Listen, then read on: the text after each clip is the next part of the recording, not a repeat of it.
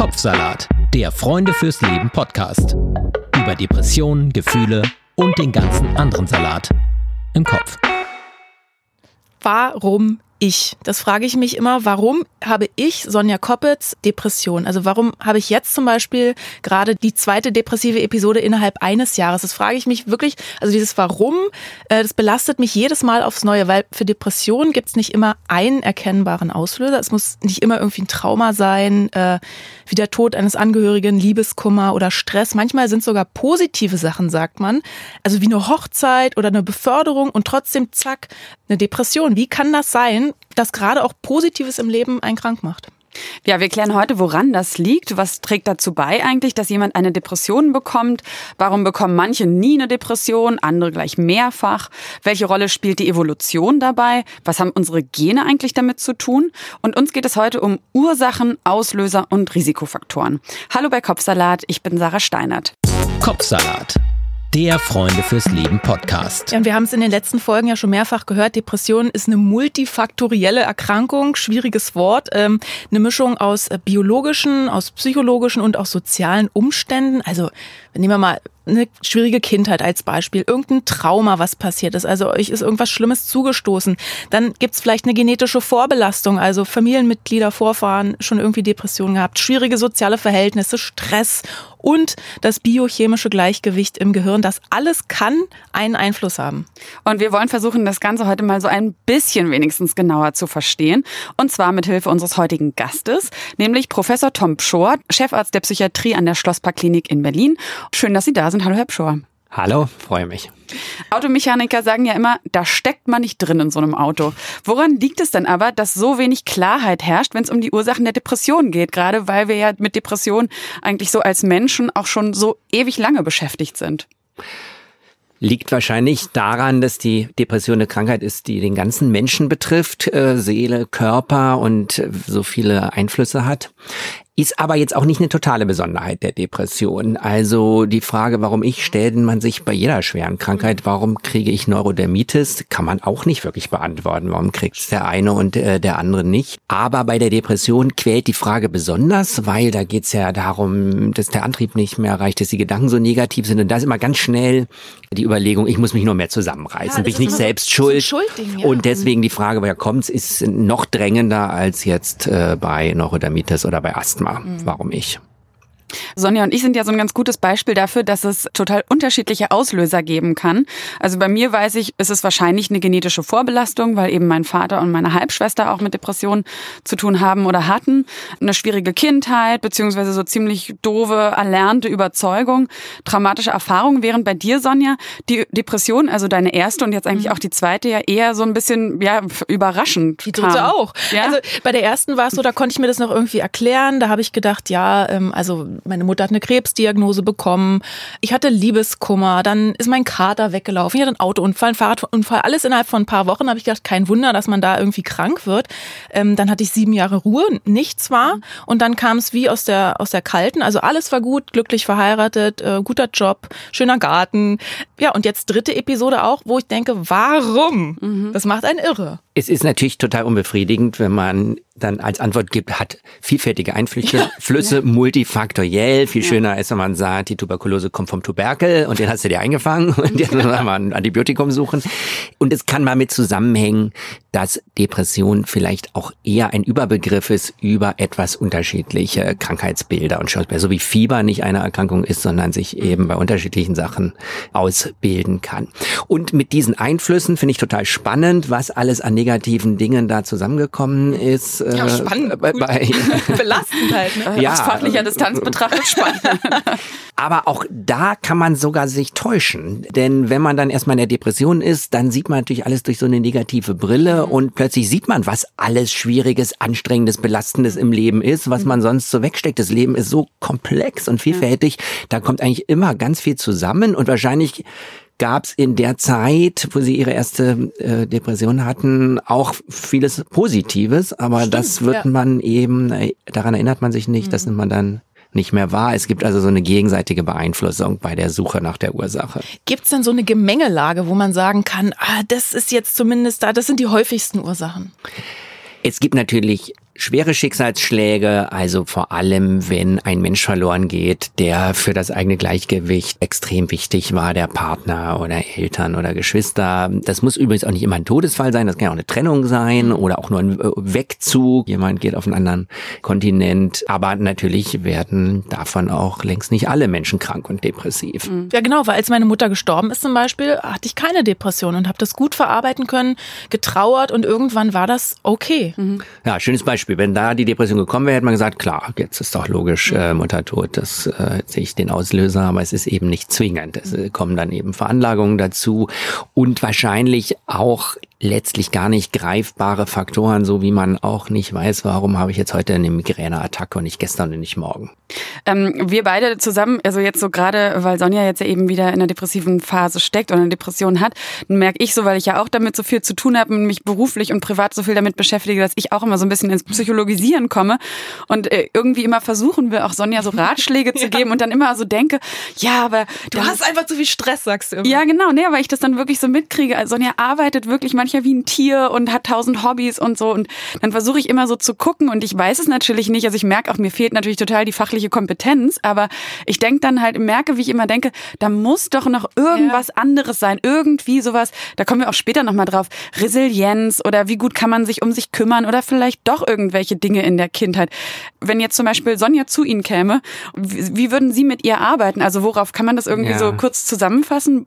Also mit dem Stress würde ich erstmal auf zwei Dinge äh, vielleicht abheben, dass Stress nicht per se irgendwas Schädliches mhm. ist oder was Krankmachendes. Wir wissen, dass zu wenig Stress genauso krank macht. Man kann das immer so ganz mhm. schön an so einem Bild von so einem Luftballon sich vorstellen. Luftballon, der überhaupt nicht äh, aufgepustet mhm. ist, äh, der liegt völlig schlaff in der Gegend rum und äh, den kann man für nichts verbrauchen. Wenn man ihn zu stark aufbläst, dann platzt er eben. Mhm. Das ist, die Mitte ist das, das Richtige. Ist Bild, ja. So ist es eigentlich mit dem äh, Stress auch. Wir unterscheiden ja in der Psychologie auch den Eustress und den Distress, also den gesunden mhm. Stress und den krankmachenden Stress und Stress an sich, dass man gebraucht wird, dass man Aufgaben hat, dass der Tag strukturiert und voll ist, kann viele Menschen auch gesund halten. Mhm.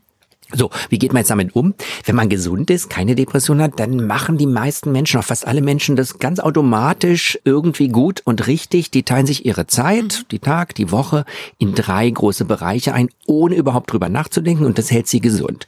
Es gibt Aufgaben und Pflichten. Das braucht man auch, um gesund zu bleiben, dass man weiß, dass man gebraucht wird, dass man eben äh, aufsteht, dass man unter Menschen kommt. Dann gibt's Vergnügen, man verabredet sich, äh, man geht tanzen, äh, man hat irgendwie ein Hobby und dann gibt's nichts tun. Und das ist unterschiedlich, wie Aber viel auch man. wichtig. Absolut. Und der ja. Unterschied, manche braucht viel äh, nichts tun, mancher braucht davon nur wenig. Äh, das ist nicht ein Drittel, ein Drittel, ein Drittel, das ist individuell. Mhm. So, und was passiert jetzt, wenn wir depressiv werden? Dann machen wir das nicht mehr automatisch richtig, dann kommt man in so einen Modus, wo man es dann noch schlimmer macht. Was passiert? Am Anfang, typischerweise, stürzen sich die Menschen dann in die Pflichten und mhm. versuchen anzukämpfen und arbeiten nur noch vernachlässigen das Vergnügen, weil man da kein Bedürfnis mehr zu hat. Und die Erholung wird auch vernachlässigt und gelingt nicht mehr, dann wird es immer schlimmer. Und wenn die Depression sehr lange geht, dann kippt's mitunter in das andere, dann gibt's nur noch nichts tun. Dann werden alle Pflichten abgegeben, also man krankgeschrieben, man äh, sagt Verabredungen ab, äh, man geht nicht mehr ans Telefon und ist dann nur noch im Nichtstun. Das ist auch ganz schädlich. Und das wäre jetzt auch so ein Ansatz, mhm. dass man, wenn man es eben nicht mehr normal in die drei Bereiche einteilt, therapeutisch hilft und sagt so, jetzt bitte jeden Tag eine Pflicht vornehmen, eine, die man schaffen kann, wo man mhm. kein Misserfolgserlebnis hat und jeden Tag, auch wenn einem da gar nicht der Sinn nachsteht, sich was Schönes vornehmen. Ganz wichtig. So versuche ich das auch immer zu machen. Ja. Da sagen Sie wirklich was, ich erkenne mich da auch total wieder, auch in diesen Bereichen. Also bei mir ist zum Beispiel Stress auch, dass ich denke, oh, so eine Aufgabe und ich gehe da richtig drin auf und es gibt mir Power und auch Kraft und Ruhe brauche ich relativ wenig. Und da sagst du dann immer zu mir, sag, ja, du, du musst dich aber auch mal, nee, also weil ich bin, wenn ich ruhig auf der Couch liege, das tut mir eigentlich gar nicht gut. Aber jetzt gerade in der Depression funktioniert das eben nicht so. Ich möchte mich auch nicht treffen. Ich weiß, ich nehme mir immer eine Sache auch vor, weil mehr schaffe ich nicht am Tag. Nehme mir eine Sache vor, probiere die zu machen mhm. und dann ist aber auch die Kraft wirklich, dass das der Ballon so, pff, das war dann auch alles. Ähm, ich würde mal ganz gerne so versuchen, weil es, man, wir merken ja schon, dass es irgendwie, es wird noch nicht so richtig greifbar, weil trotzdem eben, ja, das kann irgendwie aus dem Gleichgewicht kommen, dieses natürliche, ich sage mal, diese natürliche Dreiteilung kommt nicht bei jedem aus dem Gleichgewicht und ich frage mich schon, woher kommt das? Und ich weiß, dass ich ja schon früher immer so dieses Thema hatte, also bei mir war es irgendwie wirklich immer schwierig familiär. Ich hatte, habe mich als Kind auch schon echt oft sehr, sehr schlecht gefühlt, hatte auch irgendwie Suizidgedanken tatsächlich und wollte immer bei so einer Beratungsstelle anrufen, habe mich immer nicht getraut und Wie alt warst du da? Ja, um zehn rum mhm. vielleicht. Weil ich es eben bei uns zu Hause einfach so schwierig fand und irgendwie das Gefühl hatte, ich wusste nicht so richtig, wohin mit meinen Gefühlen. Ich würde aber nach heutigem, ja, aus meiner heutigen Sicht nicht denken, dass ich eine Depression hatte. Ich habe nur sehr gelitten an den Umständen und habe aber auch immer wieder schöne Erlebnisse gehabt. Ich hatte zum Beispiel einen total tollen Freundeskreis. Also ich hatte auch so andere stabilisierende Faktoren, so dass ich nie wirklich, also einen Suizid geplant hätte oder sowas so nicht. Es gab schon mal Überlegungen, ah, da gegenüber ist ein Hochhaus und wenn ich da hochgehe, aber weiter ging das nicht. Als ich dann so in der Pubertät war, war das auch so mit Freunden, dass ich immer dann erzählt habe, ja, und das ist so schwierig. Und dann gab es mal so einen Spruch und der hat mich jetzt richtig doll getroffen. Da hat nämlich jemand auf einer Party gesagt, ja, ja, jetzt erzählt Sarah wieder von ihrer schweren Kindheit. Und dann habe ich eine ganze Zeit lang danach geglaubt, ah ja, das ist irgendwie eine schlechte Ausrede. Und heute, nach vielen Jahren Psychotherapie und viel Beschäftigung mit dem Thema, denke ich wieder, das kann ja nicht so bescheuert sein. Und natürlich spielen die Erfahrungen in der Kindheit eben, was man, was einem die Eltern vorleben, welche Glaubenssätze sich zum mhm. Beispiel etablieren. Natürlich hat das einen Einfluss darauf, wie ich heute auf die Welt blicke. Was würden Sie jetzt sagen, Herr Pschor? Wie massiv ist dieser Einfluss aus der Kindheit? Der ist groß, äh, keine Frage. Ein ganz entscheidender Faktor ist, ob man in der Kindheit Vertrauen und Sicherheit entwickelt, daran, dass die Welt einen stützt, dass man da willkommen ist, äh, dass äh, man Vertrauen in sich selbst entwickelt, dass man gut ist, dass man was taugt, dass die Eltern und die wichtigsten Figuren um einen rum einen äh, mögen und wertschätzen, einfach weil man da ist. Nicht, weil mhm. man was leistet, nicht, weil man was bringt, nicht, weil man sich brav benimmt und nicht stört, sondern einfach, weil man da ist.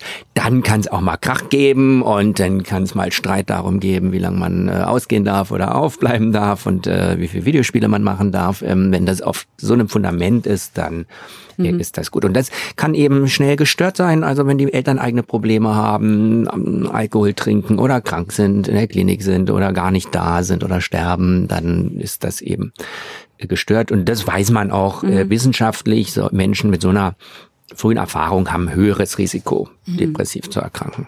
Aber man kann auch eine schöne Kindheit haben. Also ich würde sagen, ich habe dieses Urvertrauen von zu Hause mitgekriegt. Und gerade deswegen hat mich so die Depression, als sie mich zum ersten Mal erwischt hat, richtig erschüttert, weil mhm. ich hatte auch nie Probleme mit irgendwie Minderwertigkeitskomplexen und so. Ich hatte wirklich das Gefühl, ich krieg ja alles gebacken auf dieser Welt und dann haut's einem so die Füße weg. Was spielt denn da die ähm, Resilienz ist ja so ein Wort. Was spielt denn die psychische Widerstandskraft da für eine Rolle? Was ist die und wo kann ich die kaufen, diese Resilienz?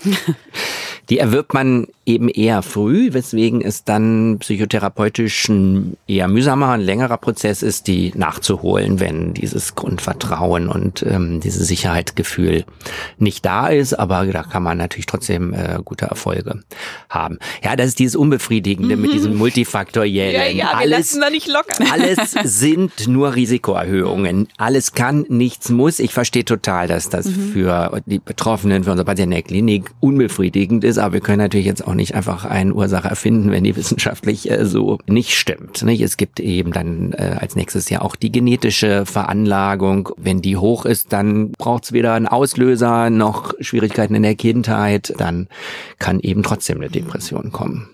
Ich und, und, und ich versuche eben die Patienten oft damit zu bringen, dass man sagt, wissen Sie, bei Krankheiten, man weiß nicht immer, wo es herkommt. Das äh, Beispiel mit der, warum Neurodermitis, warum Migräne, ähm, das können Menschen dann oft ganz gut annehmen, denn das macht einen am Ende nur fertig, wenn man die ganze Zeit drüber nachgrübelt, ja. warum ich, dann kriegt man auch so ein Ungerechtigkeitsgefühl. Mein Nachbar ist eigentlich so ein blöder Angeber und der hat keine Depression und ich bin, ich bin immer so karitativ und so, das tut im Leben und so. Ne? Das, dann geht es einem noch schlechter. Das ja. hilft gar nicht. Ja, es ist ja auch nicht, dass wir die ganze Zeit darüber nachgrübeln, aber es hilft natürlich, wenn man diese paar Ansätze, die es halt gibt, diese paar Erklärversuche, wenn man die sich mal vor Augen führt. Mhm. Aber manche, bei manchen Modellen oder bei manchen Theorien denke ich so, echt, das kann doch nicht sein. Zum Beispiel, welche Rolle spielen die Glaubenssätze, die du schon mhm. angesprochen hast, so Überzeugungen. Also wenn ich mir einbilde, ich krieg eh nichts gebacken, irgendwie ich bin hässlich und nichts wert und daran kann ich auch nichts ändern vielleicht, äh, dieses Gefühl, werde ich dann automatisch krank? Dann hat man es schwerer im Leben und ähm, man hat ein erhöhtes Risiko für Depression, aber auch für andere psychische Erkrankungen, also zum Beispiel für die Borderline-Persönlichkeitsstörung, da spielt das mhm. sogar noch eine größere Rolle. Ähm, also eine ganz wichtige psychologische Theorie, die ähm, auch recht gut äh, empirisch fundiert ist, ist diese sogenannte erlernte Hilflosigkeit. Also mhm. Also wenn man mehrfach im Leben die Erfahrung gemacht hat, ich bin einem schlimmen Schicksal, ungünstigen Umständen ausgesetzt und kann gar nichts machen. Ich kann nicht entrinnen. Also so ein klassisches Beispiel wäre geschlagen werden oder sexueller Missbrauch und man hat als Kind überhaupt keine Chance. Man kann sich an niemanden wenden, man kann sich nicht äh, totstellen, man kann sich nicht wehren.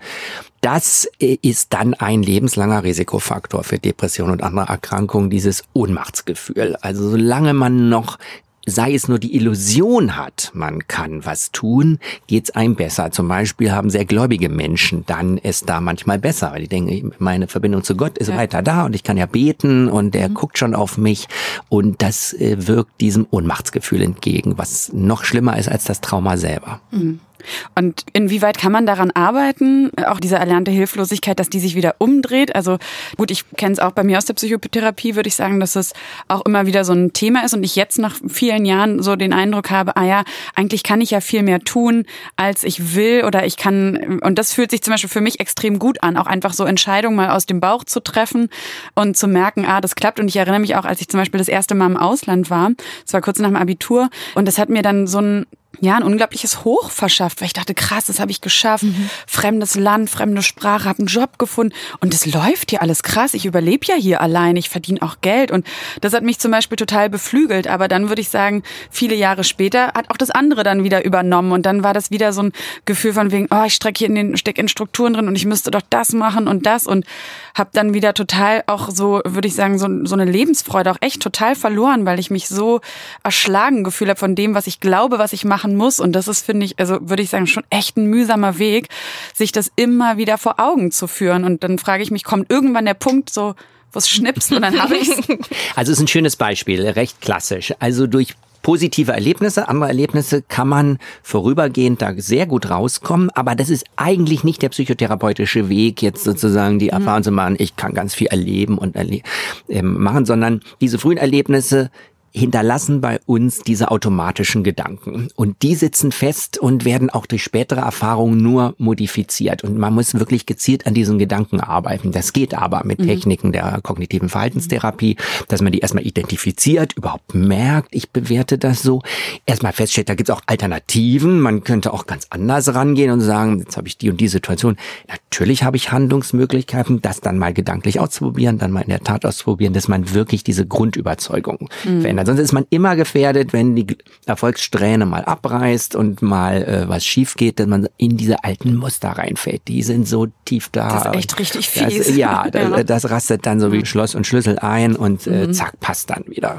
Aber wenn man dann in der Depression ist, das weiß ich, kann ich jetzt auch gerade sagen, dass man dann doch aber auch oft erst negativ denkt oder diese Glaubenssätze hat. Also ich habe zum Beispiel jetzt das Gefühl, oh, vielleicht meine Frau liebt die mich überhaupt noch. Also, dass man da diese negativen Gedankenschleifen auch hat, die ich sonst zum Beispiel von mir persönlich nicht kenne. Mhm. Also ich renne jetzt nicht durch die Welt und sage, boah, ich bin die geilste, aber ich bin schon, ich weiß, was ich kann und so, aber in der Depression eben nicht. Das dann sind es ja keine Grundannahmen, nicht? Dann sind es eben depressive Gedanken, depressive Kognitionen, die ein typisches Symptom sind, so wie dass man sich nicht mehr richtig freuen kann und die Interessen verloren gehen. Grundannahmen sieht man eben besser in der gesunden Zeit. Mhm. Äh, wie reagiere ich auf Herausforderungen?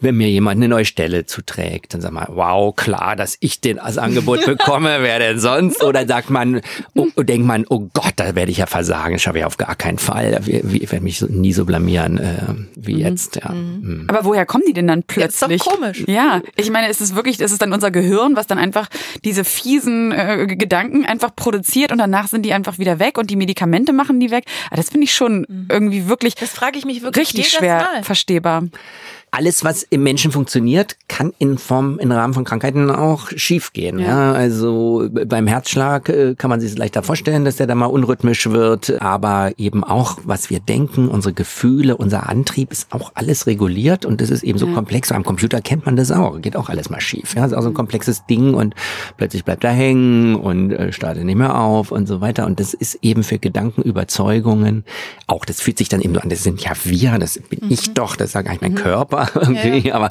ja klar muss da ja irgendeine Matrix dahinter sein, die das macht, was wir denken und ähm, wie wir was bewerten. Ich sage ja immer, die Depression lügt. Also die redet mir das ein. Das ist ein guter nicht, Ansatz. Dass ich nichts wert bin. Äh, also guter Ansatz. Ansatz ja. Auch, ne? ein Teil, ja. ein rationaler Teil in mir funktioniert dann ja Gott sei Dank auch noch, wo ich weiß, okay, das ist jetzt so, weil ich gerade wieder krank bin, das bin nicht ich. Aber das mhm. muss man sich auch, das, ich fühle es halt nicht. Und was ist denn eigentlich mit unserem Charakter? Also sind unsere persönlichen Charaktereigenschaften auch irgendwie ein bisschen mitschuld? Es gibt ja dieses Wort Neurotizismus, also das beschreibt, wie stabil bis labil jemand ist. Von der Persönlichkeit, von Natur aus. Also es gibt nicht den depressiven Charakter. Also es gibt zwar Menschen, die eher melancholisch melancholisch sind, aber jetzt mhm. sagen wir nicht in dem Sinne ein Charakter, der zur Depression veranlagt oder äh, so. Ein Charakter, die verschiedenen Charaktere, die haben immer Vor- und Nachteile und in der Gesellschaft brauchen wir alle. Wir brauchen den Zwanghaften, weil wir Buchhalter brauchen, wir brauchen die Hysterischen, weil wir Schauspieler brauchen und so. Also das ist schon ganz gut geregelt, würde ich mal sagen. Und alle haben ihre Empfindlichkeiten, welche Krankheiten und so da kommen können. Eher ist es tatsächlich so das Selbstbewusstsein, Selbstsicherheit, äh, die Überzeugung, Selbstwirksamkeit nennen wir das. Ich habe Einfluss auf mein Schicksal. Das würde ich aber jetzt nicht als ein Charakter bezeichnen, sondern es ist eben ein Aspekt äh, der Psyche. Und der ist schon sehr entscheidend für die Frage, wie mhm. anfällig bin ich für Krankheiten oder nicht. Der Philosoph und Pädagoge Andreas Tänzer, der hat gesagt, Depression ist die Rache des Verdrängten. Das klingt so ein bisschen so, auch ein bisschen fies eigentlich, aber so als bekäme man eine Depression, weil wir uns so gewissen Dingen irgendwie vielleicht unsere eigenen Schattenseiten nicht angucken oder gewisse traumatische Erlebnisse vielleicht lieber verdrängen. Es gibt ja aber auch so einen sinnvollen Verdrängungsmodus, dass es auch sein kann, gerade zum Beispiel, wenn ein Kind einen Elternteil verliert, dass es auch irgendwie ganz gesund sein kann, dass das Kind das so ein bisschen wegdrängt. Und da hat auch mal, habe ich mal den Spruch gehört, irgendwie der Körper dosiert es für die Seele oder so. Also dass nicht alles vielleicht in seiner Gänze, gerade wenn es ganz traumatisch ist, uns äh, so ganz greifbar vor Augen ist. Ähm, trotzdem, also bei ihm klingt es eben so ein bisschen so, als sind wir selbst schuld. Was würden Sie da sagen? So ist es schon generell gut, sich diese Dinge anzugucken? Verdrängung ist nichts Krankhaftes, sondern lebensnotwendig. Also das Wichtigste, was wir den ganzen Tag verdrängen, ist, dass wir alle sterben. Ja, das ist ja die bitterste Wahrheit. Und wenn man die ununterbrochen präsent vor Augen hätte, dann wäre vieles, vieles von dem, was wir tun, eigentlich sinnlos und äh, man würde sich gar nicht mehr aufraffen. Also Verdrängung ist gerade bei Menschen, wo wir annehmen, es ist so mehr oder weniger das einzige Wesen, das sich seiner eigenen Endlichkeit bewusst ist, absolut mhm. lebensnotwendig. Ich würde auch nicht so komplett zustimmen, dass ein zu viel an Verdrängung primär zur Depression führt. Also das führt eher noch zu seeleferneren Krankheiten, was wir zum Beispiel als Somatisierungsstörung bezeichnen, dass man also körperliche Symptome bekommt, Schmerzen, Rücken, Rücken ja. Lähmungen. Ähm, da wird das Verdrängte noch viel klarer. Bei der Depression denken wir über unsere Lebensumstände nach und grübeln den ganzen Tag über unsere Probleme. Da ist gar nicht so viel verdrängt. Jetzt haben wir ja schon mal richtig viel psychologisiert, würde ich sagen. Ähm, welche wissenschaftlichen Beweise gibt es denn dafür, dass diese verschiedenen psychologischen Faktoren, ähm, die wir gerade besprochen haben, zu einer Depression Depression führen? Ja, komischerweise haben wir so die besten Belege aus Tierexperimenten, obwohl es so die depressive Maus im eigentlichen Sinne gar nicht gibt. Ne? Da, da haben wir es in anderen medizinischen Bereichen einfacher, wenn das auch nicht schön ist mit den Tierversuchen, aber wenn man einen Schlaganfall untersuchen will, dann bindet man der armen Ratte eben ihre Halsschlagader ab und dann hat sie einen Schlaganfall und dann kann man anschließend gucken, wie man die dem behandelt, mit welchen Medikamenten oder was. Und das ist bei den psychischen Erkrankungen viel schwieriger. Aber es gibt eben äh, durchaus schon so Tiermodelle, zum Beispiel wie neugierig sind so Nagetiere. Wenn man die in fremden Käfig äh, setzt, in neuen, unbekannten Käfig, ziehen die sich in die Ecke zurück oder gucken die sich alles mutig an und interessieren mhm. sich und versuchen das für sich zu erobern. Und da wissen wir zum Beispiel, dass dieses Modell mit der gelernten Hilflosigkeit ganz klar im Tiermodell so einen Einfluss hat. Wenn man Tieren unangenehmen Situationen aussetzt, aus denen sie keine Chance haben, mit eigener Kraft sich irgendwie zu befreien, dann werden sie so resignativ, äh, sind nicht mehr mutig, explorieren die Welt nicht Man mehr. könnte aber auch sagen, sie haben Angst, weil sie vorher einen Stromschlag. Ja, oder sie sind einfach schüchterne oder zurückhaltende Charaktere vielleicht. Genau, also es, zumindest sieht man dann so Verhaltensweisen, wie man sie dann auch von depressiven Menschen kennt. Klingt jetzt also wahnsinnig gemein, äh, das ist auch immer nicht schön, über die Tierversuche zu sprechen. Immer, immer werden die Ratten und die Mäuse, ja. ja. Ähm, man kann die einfach in so ein Wasserbassin setzen, äh, wo sie keinen Ausstieg haben und dann schwimmen die und versuchen sich zu befreien, strampeln, strampeln, strampeln. Und irgendwann geben sie auf und lassen sich hängen. Und diese Zeit, wie lange sie strampeln, kann man messen. Und die ist eben bei Ratten, die diese Erfahrung gemacht haben, kann man nicht helfen, viel kürzer, die geben viel schneller auf. Mhm. Dann hoffen wir, dass wir nicht zu diesen Ratten gehören. Wir strampeln noch ziemlich lange. Ähm, genau, lasst uns mal weiter strampeln ja. und auch ein bisschen größer denken, also weg vom rein persönlichen Erleben und Empfinden. Gucken wir uns mal das Umfeld, das heutige Umfeld an. Also die sozialen Einflüsse, wenn man so will, ja, Lebensverhältnisse, Beziehungen. Ähm, die Kindheit, die können wir nicht mehr ändern. Jetzt sind wir erwachsen, wir sind im Hier und Jetzt. Ähm, und wir sind ja auch irgendwie ein bisschen Gestalter unseres Lebens. Also wir können gewisse Umstände irgendwie in die Hand nehmen. Wir können zum Beispiel entscheiden, wie wir wohnen wollen. Alleine, gemeinsam, mitten in der Stadt, auf dem Land. Wie beeinflusst denn unser Umfeld unsere seelische Gesundheit? Es gibt psychische Erkrankungen, die sind recht wenig äh, von der Gesellschaft, von gesellschaftlichen Entwicklungen beeinflusst. Zum Beispiel die Schizophrenie, die kriegt ungefähr ein Prozent der Bevölkerung. Das ist, soweit man es historisch sehen kann, immer schon so gewesen. Und das ist auch in allen Kulturen, wo man das untersucht. Das ist also wenig ein Einfluss. Und dann gibt es äh, Erkrankungen, die ganz stark äh, von gesellschaftlichen, kulturellen Zusammenhängen geprägt sind. Zum Beispiel die Hysterie, äh, mit der sich Freud vor über 100 Jahren beschäftigt hat. Die sieht man heute fast gar nicht mehr. Wo fallen bitte die Frauen ohnmächtig um und müssen damit Riechsalz äh, wieder Nur zurück, zurückgeholt werden. ich dachte, das lag ähm, an den zu engen Korsetts. ja. So, das lag an der verklemmten Sexualmoral, die für alles unterdrückt hat. Und das Problem haben wir heute jetzt wirklich nicht mehr. Und diese Krankheit ist praktisch weg. Ähm, und die sehen wir am ehesten noch äh, bei Menschen aus muslimischen Kulturräumen, wo es eben eine stärkere Sexualmoral gibt. Also das ganz interessant. Und die Depression ist irgendwo in der Mitte. Die hat deutliche äh, kulturelle und gesellschaftliche Einflüsse, aber eben äh, nicht nur. Wir leben im Moment ganz klar in einer Leistungsgesellschaft. Leistung gilt als Zeichen von Erfolg und Glück und die vielen, vielen Freiheiten historisch gesehen leben wir in einer unglaublich äh, freien Zeit, was wir alles selber entscheiden können. Früher, ja, wären sie als Müllers Tochter auf die Welt gekommen, dann wäre mir klar gewesen, dass sie den Müllers Sohn aus dem Nachbardorf heiraten und dann wieder Mehl machen. Ne? So, und da gab es gar nichts zum Oder Nachdenken. Die Oder die Müllers Frau. nee, das wäre eben früher auch nicht gegangen. Ja, stimmt. Das wäre eben du hättest ihn mal heiraten gegangen. müssen, dann wäre ich auf jeden Fall krank geworden. Ganz genau. Unterdrückte Sexualmoral. Ganz genau, ja. Ähm, nein, diese Freiheit hätten sie natürlich auf keinen Fall gehabt. Mhm. Äh, sie hätten einen Mann geheiratet und ähm, so. Und mhm. das hat dann auch krank gemacht, aber die vielen Freiheiten können natürlich ähm, auch krank machen, wenn man immer sich fragt, was hätte ich noch äh, erreichen können, was hätte ich noch machen können. Äh, ganz ungünstigen Einfluss haben da die sozialen Medien in diesem Zusammenhang, äh, wo alle dann ja nur posten und darstellen, was sie gerade alles Tolles erleben, Spektakuläres machen, erreicht haben. Alle ganz was gescheitert ist und nicht klappt, wird nicht gepostet und dann vergleicht man mit sich selber und kommt zu so einer negativen Bilanz. Mhm. Also wir wohnen jetzt ja alle in Berlin. Ähm, jetzt haben Sie schon so ein bisschen, als Sie das gerade gesagt haben, mit dem, mit diesem sich vergleichen, dass das irgendwie auch so ein starker Faktor ist, habe ich gedacht, na gut, ist eigentlich jetzt egal, ob ich in Berlin wohne oder in Posemuckel oder so. Ähm, vergleichen Instagram kann ich mich durch überall. Instagram überall. Genau, aber ich, ich habe mich, Sie haben ja auch einen Kollegen, der sich gerade sehr mit diesem Einfluss der Stadt beschäftigt auf die psychische Gesundheit oder auch den Einfluss auf Depression. Und jetzt bei uns eben dadurch, dass wir in Berlin leben, spricht man natürlich mit vielen Freunden, die auch alle in Berlin sind. Und da habe ich schon oft das Gefühl, dass so eine Großstadt schon irgendwie einem ganz schön viel abverlangt und einen nicht so unbedingt glücklich macht. Die Stadt gibt unglaublich viele Möglichkeiten, viel mehr Freiheiten. Die soziale Kontrolle ist hier viel weniger, nicht? Äh, da kann also in Berlin, das ist ja eigentlich das beste Beispiel, kann man sich kann ja mit dem Weihnachtsbaum auf dem Kopf rumlaufen und keiner spricht einen an und niemand weiß. Und das heißt, für manche Leute können da unglaublich viel draus machen und extrem ihr Leben entwickeln und andere fallen aber hinten auch runter und äh, sind damit überfordert ähm, und würden in so einer ländlicheren, dörflicheren Struktur mit sehr viel sozialer Kontrolle aber auch aufgefangen werden und getragen ja. werden und versorgt werden und nicht ähm, vereinsamen. Tatsächlich ist die Häufigkeit von Depressionen in der Stadt etwas erhöht im Vergleich zum Land.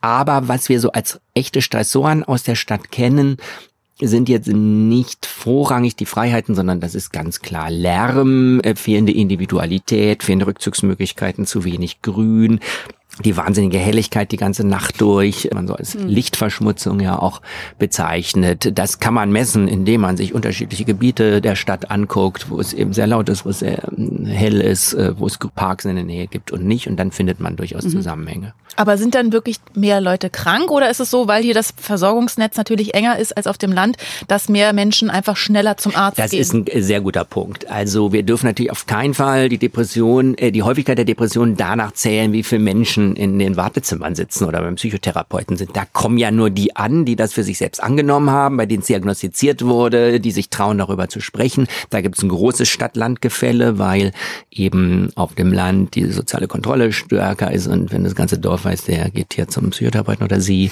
äh, ist das ein größeres Stigma klassischerweise als in der Stadt, wo es eh keiner weiß. Aber dieses Stadtding, das würde ich auch bei mir sagen, dass das auf jeden Fall mit reinspielt, wenn ich krank bin, also ich bin eine Stunde mit der S-Bahn hergefahren. Ne? Ich habe mich richtig abgeschottet mit Kopfhörern, Augen zu, weil ich denn diese Reizüberflutung, diese Lautstärke und diese Masse mhm. an Leuten einfach gar nicht ertragen kann. Welche Rolle spielt denn diese, diese Reizüberflutung ja auch, die wir ja natürlich auch in den sozialen Medien haben, mit Werbung, überall in der Stadt wirst du zugeballert.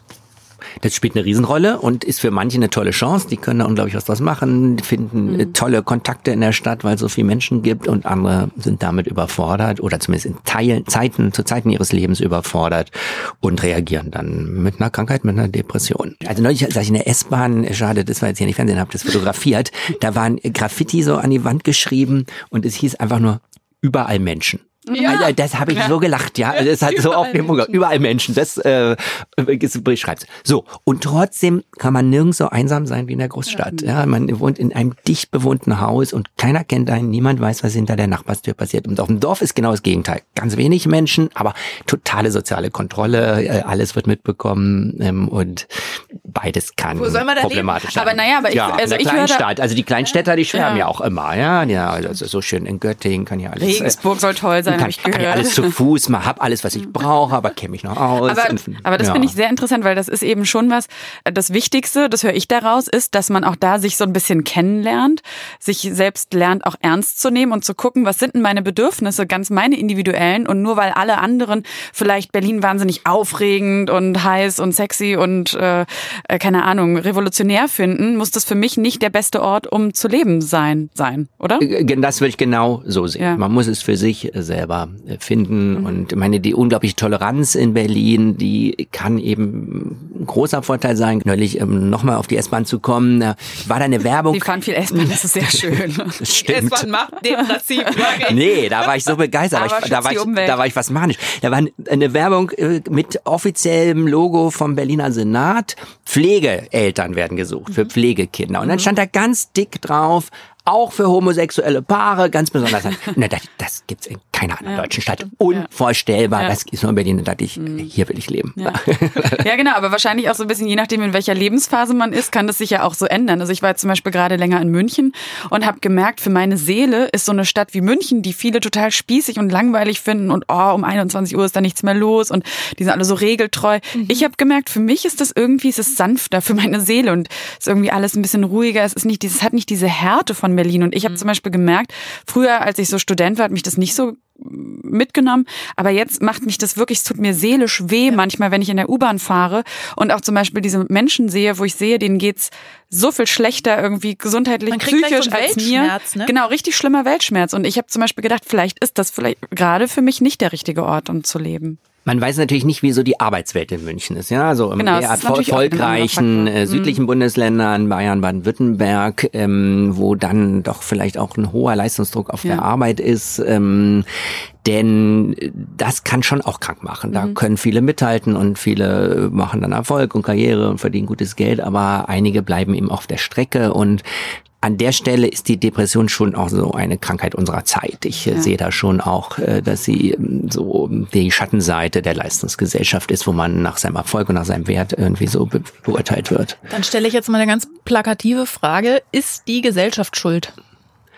Ja, wir haben ja schon mit Schreck festgestellt, dass es so viele Ursachen gibt und ein multifaktorielles äh, ähm, Gefüge für die Depression verantwortlich gemacht wird. Und insofern ist nicht die Gesellschaft alleine schuld, aber sie hat natürlich einen entscheidenden Einfluss. Aber andere Gesellschaften haben dann eben andere Krankheiten und andere Probleme. Wir hatten vor weit über 100 Jahren die verklemmte Gesellschaft, die dann zur Hysterie geführt hat. Und so gibt's da auch nicht das Ideale. Da kommen wir mal gleich zum nächsten Thema. Nämlich, ähm, also man könnte ja schon sagen, dass dadurch, dass das Risiko einer Depression zu erkranken weltweit ja so hoch ist, sagen zumindest manche Theoretiker, dass das Ganze auch eine evolutionäre Anpassung sein kann.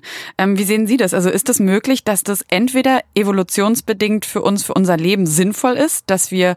Du meinst, äh, weil die Gesellschaft so böse ist, dass man sich da anpasst, indem man krank wird? Nee, ich meine, dass es zum Beispiel ja sein kann, dass es eine, eine Reaktion ist auf unsere Zeit, mhm. auf alles, was in unserer Zeit so ist, dass wir ähm, äh, quasi mit dieser Depression auf etwas reagieren und damit unser Fortbestehen sichern. Jetzt mache ich mal noch mal einen kleinen Exkurs. Es gibt ja den Psychiater und Theologen Eugen Drewermann und der sagt zum Beispiel, ähm, dass das, was Depressive haben, ähm, nämlich so eine, eine größere Sensibilität und in der Regel und auch so ein bisschen so eine Sanftheit, die auch manchmal auch bleibt nach einer Depression, dass das eigentlich das ist, was wir als Welt, als Gemeinschaft, äh, als, ja, als Menschheit brauchen. Dass es eben nicht nur um den Kampf des Einzelnen geht, sondern wir uns als Gemeinschaft betrachten, die sich gegenseitig trägt. Was sagen Sie? Auf jeden Fall eine spannende Frage. Nicht? Man ich konnte dir gar nicht folgen. Nee. Wie, wie, kann, wie kann eine Krankheit, die so häufig ist und erstmal auf den ersten Blick so klar gegen das Überleben ja. einer Spezies gerichtet ist. Wenn man depressiv ist, dann ähm, pflanzt man sich weniger häufig fort und kümmert sich nicht um sich und trägt nicht zum Nahrungssammeln gut bei. Warum ist die nicht längst ausgerottet durch mhm. die Evolution?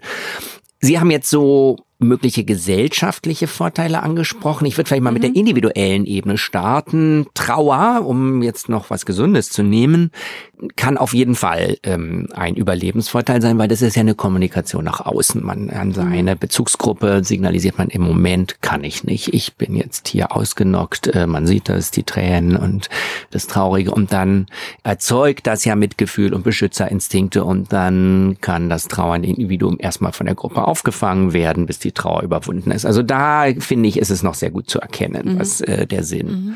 auch ist. Und jetzt so auf eine gesellschaftliche Ebene betrachtet, die Überlegungen finde ich alle klug und einleuchtend. So richtig beweisen mhm. kann man das schlecht. Wie, wie da müsste man beweisen, tut man ja in, in, der Wissenschaft mit irgendwelchen Experimenten. Die Evolution können wir irgendwie nicht nachspielen. Dann bräuchte man wir können nur rückwirkend einen gucken, Planeten ne? mit Depression, einen ohne und gucken, wer, welche Spezies Auf welchen würden wir lieber leben? Ja. Wahrscheinlich braucht brauchen wir auch Menschen, die eben ein bisschen mehr auch über das Grundsätzliche nachdenken, so ein melancholischer Blick mhm. auf die Welt, äh, auch ein bisschen zu Vorsicht mahnen und nicht voranstürmend äh, hier mit jedem Risiko es gleich aufzunehmen. Ja. Vielleicht tut das so einer Gruppe auch mhm. gut. Auf jeden Fall ist es eine heilsame Idee, finde ich. Wenn man sich das so vorstellt, dass ja. man sagt, okay, wenn man krank ist und total sensibel auch durch die Erkrankung, dass man dann natürlich auch anders mit der Umwelt umgeht oder auf die Umwelt zugeht und vielleicht nicht alle dann in dieser Leistungsgesellschaft mitmachen und aufs Ziel zurennen, sondern ein paar auch sagen, okay, nee, ich nehme mich jetzt mhm. da raus. Ne? Ja. Okay, also weil, weil viele Menschen ja immer noch denken, ähm, wer eine Depression hat, ist einfach schwach oder hat ein bisschen viel Stress oder was Schlimmes erlebt, aber das, das ist ja eine Erkrankung, da passiert auch was im Körper.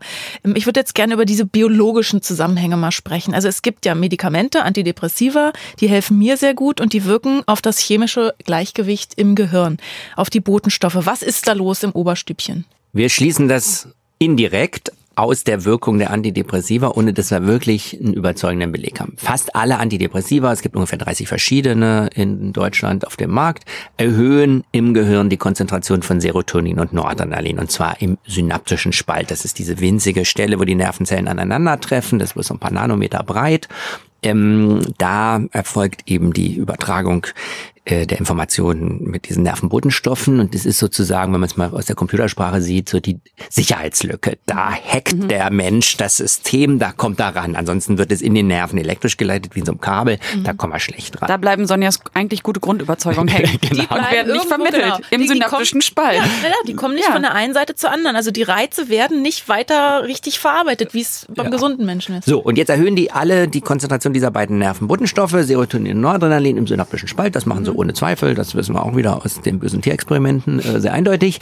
Aber daraus kann man jetzt nicht so simpel schließen, ja. dass in der Depression Serotonin und Noradrenalin verringert sind. Das haben wir nämlich noch nie nachgewiesen. Ist auch schwer nachzuweisen. Man kann das nicht so beim lebenden Menschen mal so im synaptischen Spalt so einfach messen. Aber alle indirekten Hinweise äh, sprechen nicht dafür, dass wir da wirklich einen Mangel haben. Und wir wissen auch nicht so ganz genau, warum dauert es eigentlich so drei Wochen, bis so ein Antidepressivum ja. richtig hilft. Denn diese Erhöhung vom mhm. Serotonin und Noradrenalin, die ist eigentlich sofort da, praktisch nach der ersten Tablette. Bei Johanneskraut ja auch, ne? Das ist ja so für leichte bis mittlere mhm. Depressionen. Mhm. Da braucht es, glaube ich, auch sechs Wochen, bis sich da so ein Spiegel aufbaut. So lang. Fängt vorher schon an, aber es bis so richtig die volle Wirkung ja. da ist, genau. Sie haben ja auch ein Buch zum Thema Antidepressiva geschrieben. Worauf muss man achten? Für wen sind die, was für wen nicht? Das Wichtigste ist, wenn man sich für ein Antidepressivum entscheidet, dass man dann nach einer ausreichend langen Zeit hinguckt, ob es auch seine Wirkung getan hat. Und diese ausreichend lange Zeit ist so für die meisten Menschen ungefähr drei Wochen. Und dann muss man hingucken und wenn es einem besser geht, dann sollte man dabei bleiben mehrere Monate, weil sonst das Rückfallrisiko hoch ist. Aber was leider auch vorkommt, sogar ungefähr bei der Hälfte, dass nach drei Wochen oder vier Wochen sich nichts gebessert hat. Und dann sollte man es nicht einfach äh, weiternehmen, sondern da muss man es ändern, absetzen oder die Medikamente verändern. Das klingt jetzt so logisch und klar, aber passiert in der Praxis irgendwie zu selten. Wir haben oft Patienten, die nehmen seit einem Jahr das gleiche Antidepressivum und das ganze Jahr über geht es ihnen schlecht und man weiß gar nicht genau, warum wird es immer weiter verordnet. Mhm. Und die Depression ist ja eine Volkskrankheit, weswegen ich es auch völlig richtig finde als Psychiater, dass auch die Hausärzte das behandeln. Aber tatsächlich sind die Hausärzte oft auch froh, wenn sie äh, da ein bisschen Informationen haben. Es gibt 30 verschiedene Antidepressiva, das ist unübersichtlich für die Hausärzte und das kann nie schaden, wenn der Patient sich auskennt oder die Patientin. Mhm. Im Gegenteil, das ist unser modernes medizinisches Verständnis, dass Patienten Experten in eigener Sache sind und man gemeinsam eine Entscheidung trifft. Und wenn man das gemeinsam machen will, muss der Patient oder die Patientin ja informiert sein, sonst kann er oder sie ja nicht mitreden. Dann sagen Sie uns noch, wie heißt das Buch? Wie finde ich's? Das Buch heißt Antidepressiva, wie man sie richtig anwendet und wer sie nicht nehmen sollte im Südwestverlag, kostet 20 Euro. Also wir wissen jetzt nicht, es liegt daran, okay, Botenstoffe, chemisches Gleichgewicht äh, stimmt irgendwie nicht und deswegen werde ich krank, kann man nicht sagen. Nee, es ist jetzt nicht so wie bei der Parkinson'schen Krankheit, da wissen wir, es ist ein Dopaminmangel, das ist sehr eindeutig und die Medikamente, die wir geben, ersetzen das Dopamin und dann wird das auch wieder besser und das geht dann über einen langen Zeitraum recht gut und so einfach ist es leider nicht. Mhm.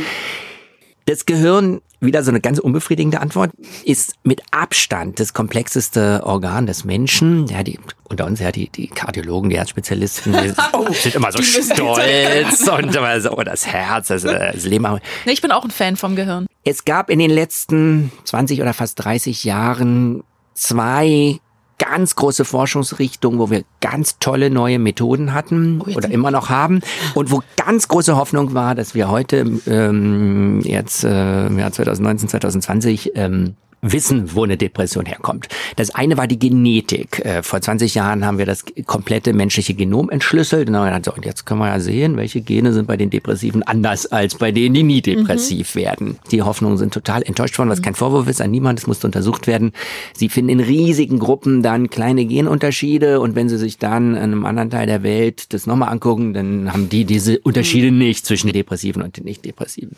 Und die zweite große Forschungsrichtung ist die sogenannte funktionelle Bildgebung. Bildgebung, die fantastische Möglichkeit, dass Sie mit so einem Scanner, mit so einer Röhre beim lebenden Menschen die Hirnaktivität sichtbar machen können. Welche Bereiche des Gehirns sind aktiv? Und dann können Sie denen bestimmte Aufgaben geben oder Sie untersuchen einfach in der Depression und außerhalb der Depression. Ja, können wir es bei Ihnen machen, jetzt in der depressiven Phase und in der anderen dann sieht man, es sind so die gleichen vier, fünf Stellen im Gehirn, die praktisch bei jeder psychischen Erkrankung, bei jedem Stress sich verändern. Das sind halt die Stellen, die mit der seelischen Regulation zu tun haben. Mhm. Aber ein richtigen Verständnis, wo das beginnt und was sich da ändert, ist aus dieser relativ aufwendigen und teuren Forschung leider bislang auch nicht herausgekommen. Es hilft uns überhaupt nicht in der Behandlung bislang die Ergebnisse dieser sehr, sehr umfangreichen äh, Forschung weltweit, so dass man eigentlich so ein bisschen enttäuscht sagen muss, diese beiden großen Hoffnungsträger haben bislang noch nicht so richtig was beigebracht. Insofern bin ich jetzt ehrlich gesagt auch ein bisschen skeptisch, ähm, ob wir in 20 Jahren klüger sind. In 200 bestimmt, aber in 20 würde ich mich jetzt nicht aus dem Fenster lehnen wollen. Gut, das in 20 Jahren würden wir noch mitkriegen, 200 jetzt nicht, aber das Rätsel der, der,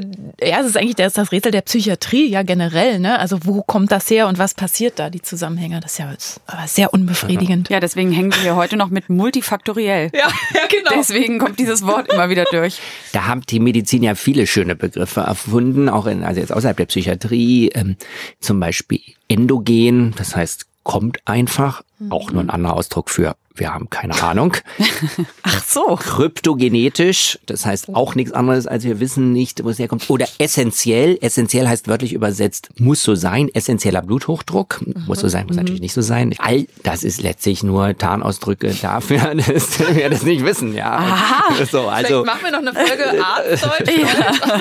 Also mal so ein bisschen zur Beruhigung, das ist jetzt auch nicht ein Sonderphänomen ja, der, der, Depression, der Depression oder der Psychiatrie. Wir wissen auch nicht genau, warum so viele Menschen Bluthochdruck Bluthochdruck bekommen. Ja. Es gibt einige seltenere klare Ursachen, hormonproduzierende Tumoren oder Gefäßverengung an der Niere, aber bei den allermeisten Menschen ist das nicht der Fall. Dann wissen wir eigentlich nicht, warum kriegen die Bluthochdruck.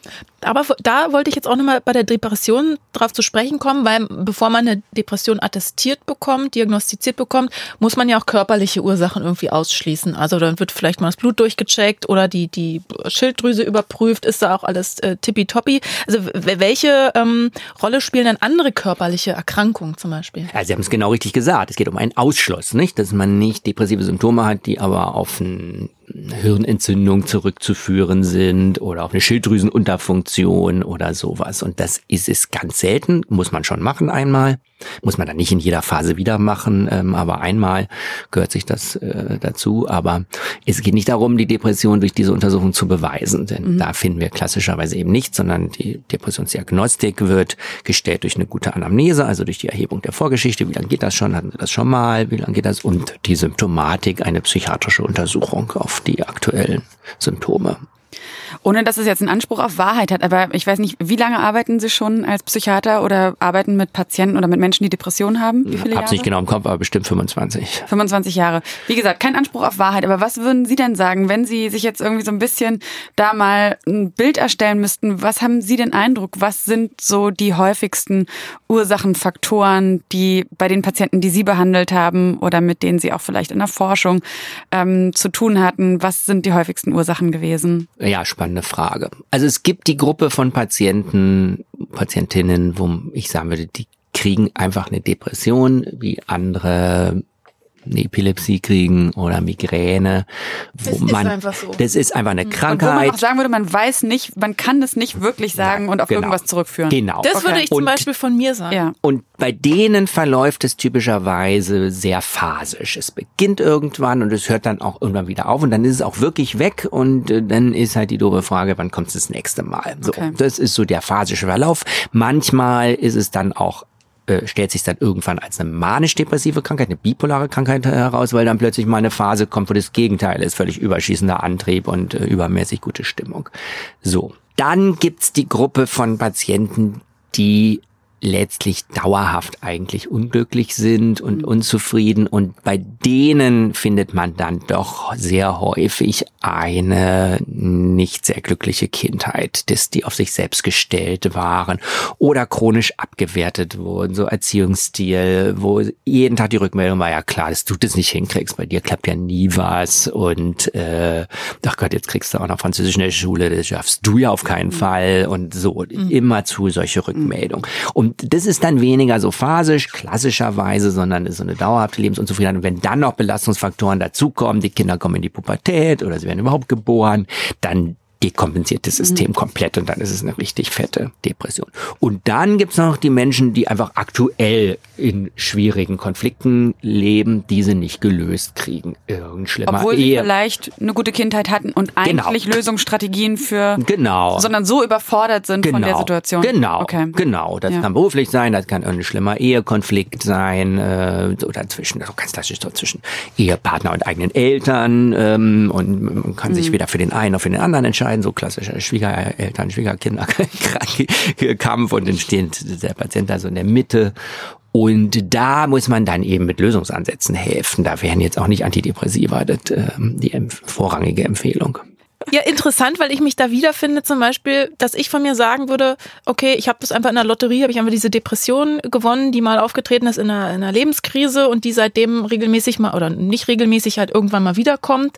Die ist bei mir behandelbar, sie geht dann auch wieder vorbei. Man muss da einfach durchs Tal der Tränen durch. Verdammt nochmal. Aber vielleicht ist es ja auch gar nicht das Allerwichtigste zu verstehen, woher die Depression kommt, sondern wenn sie dann da ist oder wiederkommt, sie dann anzunehmen und angemessen zu behandeln. Und das ist natürlich eine wichtige Frage, aber wiederum für die Wissenschaft, um Depressionen in Zukunft vielleicht ähm, immer besser behandeln zu können oder Medikamente weiterzuentwickeln, also doch weiter nach den Ursachen zu forschen. Das können wir an dieser Stelle jetzt nicht machen. Ne? Das müsst ihr auch alle für euch selber irgendwie gucken. Vielleicht ist da ein Erklärungsansatz für euch dabei gewesen.